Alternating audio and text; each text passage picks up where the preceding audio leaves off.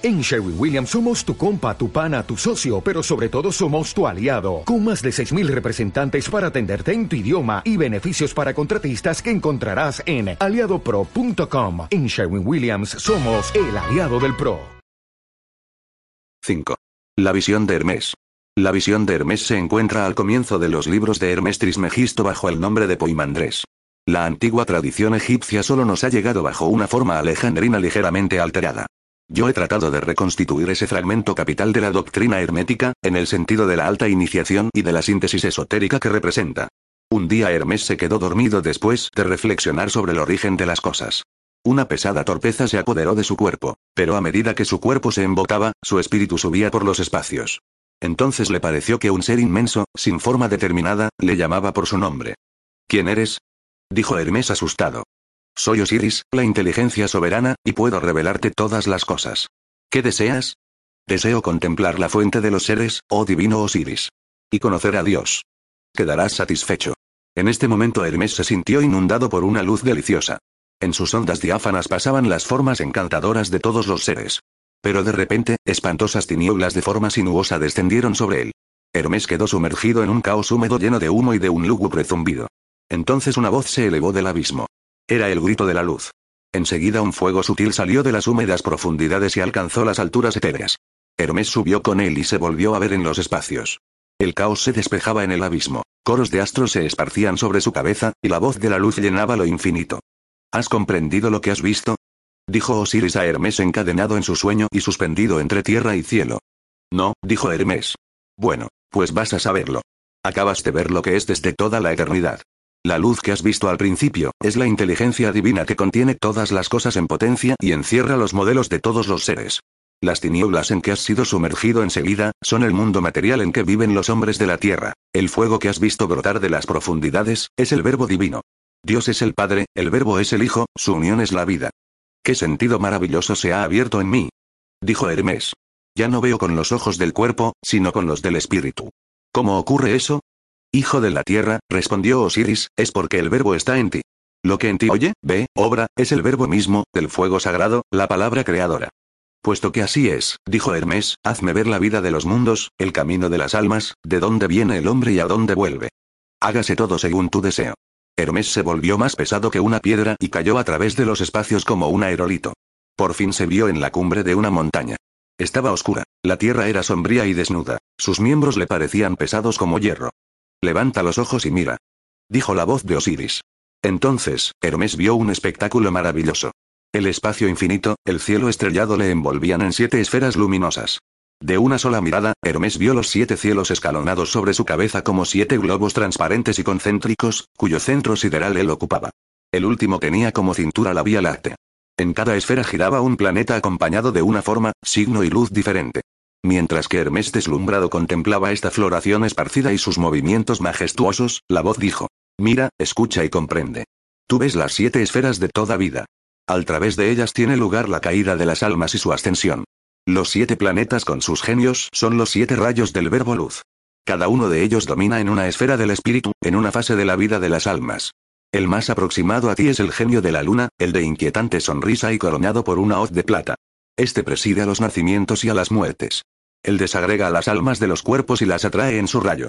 Sobre él, el pálido Mercurio muestra el camino a las almas descendentes o ascendentes, con su caduceo que contiene la ciencia.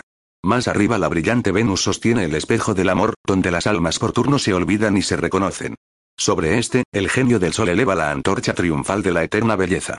Más arriba aún, Marte blande la espada de la justicia. Reinando sobre la esfera azulada, Júpiter sostiene el cetro del poder supremo, que es la inteligencia divina. En los límites del mundo, bajo los signos del zodíaco, Saturno lleva el globo de la sabiduría universal. Desde luego que estos dioses tenían otros nombres en la lengua egipcia. Pero los siete dioses cosmogónicos se corresponden en todas las mitologías por su sentido y sus atributos. Ellos tienen su raíz común en la antigua tradición esotérica. Como la tradición occidental ha adoptado los nombres latinos, nosotros los conservamos para mayor claridad. Veo, dijo Hermes, las siete regiones que comprenden el mundo visible e invisible. Veo los siete rayos del verbo luz, del Dios único que los atraviesa y gobierna. Pero, oh maestro mío, ¿en qué forma tiene lugar el viaje de los hombres a través de todos esos mundos? ¿Ves, dijo Osiris, una simiente luminosa caer de las regiones de la Vía Láctea en la séptima esfera? Son gérmenes de almas. Ellas viven como vapores ligeros en la región de Saturno, dichosas, sin preocupación, ignorantes de su felicidad. Pero al caer de esfera a esfera revisten envolturas cada vez más pesadas. En cada encarnación adquieren un nuevo sentido corporal, conforme al medio en que habitan. Su energía vital aumenta, pero a medida que entran en cuerpos más espesos, pierden el recuerdo de su origen celeste. Así tiene lugar la caída de las almas procedentes del divino éter.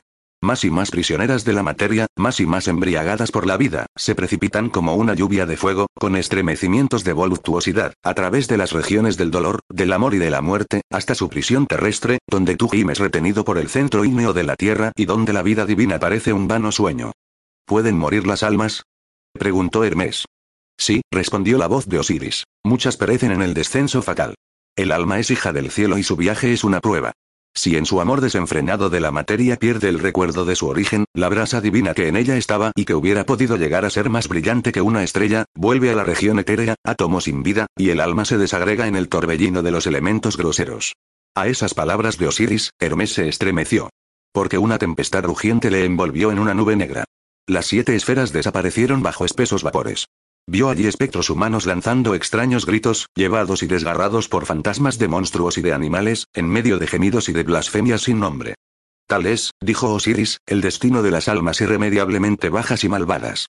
Su tortura solo termina con su destrucción, que es la pérdida de toda conciencia.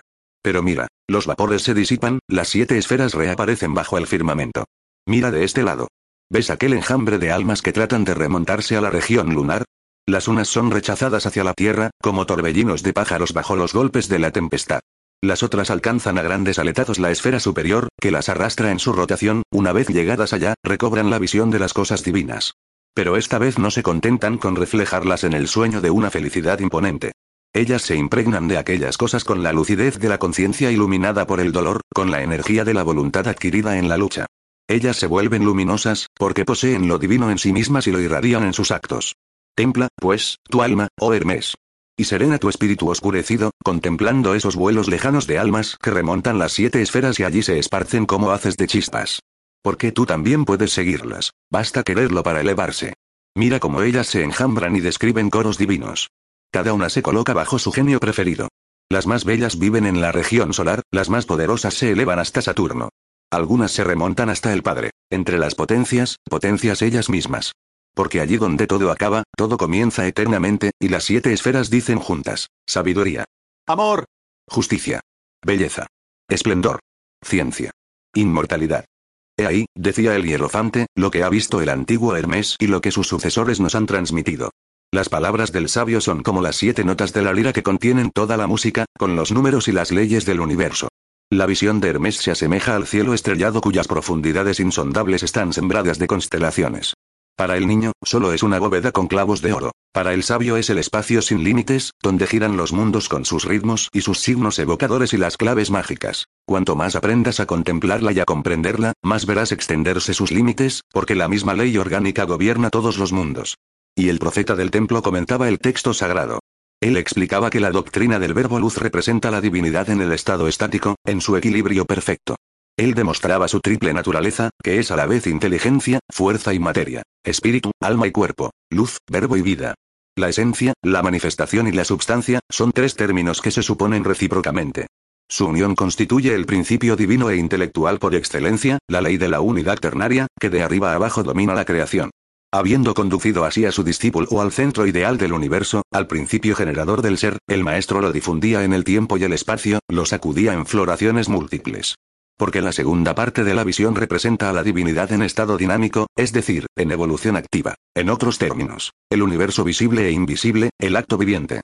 Las siete esferas relacionadas con siete planetas simbolizan siete principios, siete estados diferentes de la materia y del espíritu, siete mundos diversos que cada hombre y cada humanidad se ven forzados a atravesar en su evolución a través de un sistema solar. Los siete genios, o los siete dioses cosmogónicos, significaban los espíritus superiores y directores de todas las esferas, salidos también de la evolución inevitable. Cada gran dios era, para un iniciado antiguo, el símbolo y el patrón de legiones de espíritus que reproducían su tipo bajo mil variantes, y que, desde su esfera, podían ejercer una acción sobre el hombre y sobre las cosas terrestres. Los siete genios de la visión de Hermes son los siete devas de la India, los siete ansapans de Persia, los siete grandes ángeles de la Caldea, los siete sepirots, hay diez sepirots en la Cábala. Los tres primeros representan el ternario divino, los otros siete la evolución del universo, de la cábala, los siete arcángeles del apocalipsis cristiano. Y el gran septenario que abarca el universo no vibra únicamente en los siete colores del arco iris, en las siete notas de la escala musical. Se manifiesta también en la constitución del hombre, que es triple por esencia, pero septuple por su evolución.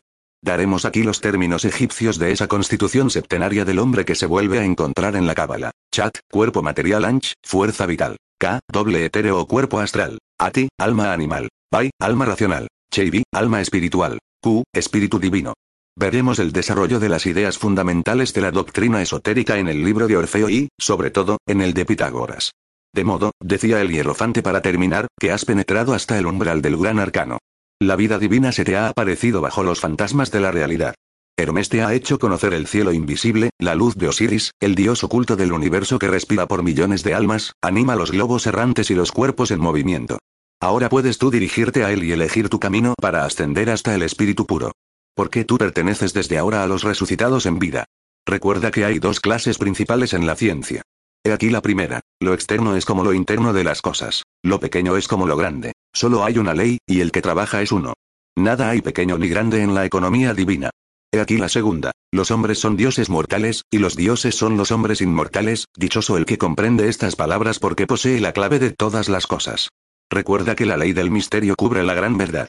El conocimiento total solo puede ser revelado a nuestros hermanos que han atravesado por las mismas pruebas que nosotros. Es preciso medir la verdad según las inteligencias, pelarla a los débiles, a los que volvería locos, ocultarla a los malvados que solo pueden percibir fragmentos que emplearían como armas de destrucción. Enciérrala en tu corazón y que te hable por tu obra. La ciencia será tu fuerza, la fe tu espada y el silencio tu armadura infrangible. Las revelaciones del profeta de Amon-Ra, que abrían al nuevo iniciado tan vastos horizontes sobre sí mismo y sobre el universo, producían sin duda una impresión profunda cuando eran dichas sobre el observatorio de un templo de Tebas, en la calma lúcida de una noche egipcia. Los arcos, las bóvedas y las terrazas blancas de los templos dormían a sus pies, entre los macizos negros de los nopales y los tamarindos. A distancia, grandes monolitos, estatuas colosales de los dioses, fijas como jueces incorruptibles, sobre el lago silencioso. Tres pirámides, figuras geométricas del tetragramatón y del septenario sagrado, se perdían en el horizonte, espaciando sus triángulos en el tenue gris del aire. El insondable firmamento hormigueaba de estrellas. Con qué nuevos ojos miraba aquellos astros que le pintaban como moradas futuras. Cuando, en fin, el esquife dorado de la luna emergía del sombrío espejo del Nilo, que se perdía en el horizonte como una larga serpiente azulada, el neófito creía ver la barca de Isis que navegaba sobre el río de las almas y las lleva hacia el sol de Osiris. Él se acordaba del libro de los muertos, y el sentido de todos aquellos símbolos se revelaba ahora a su espíritu.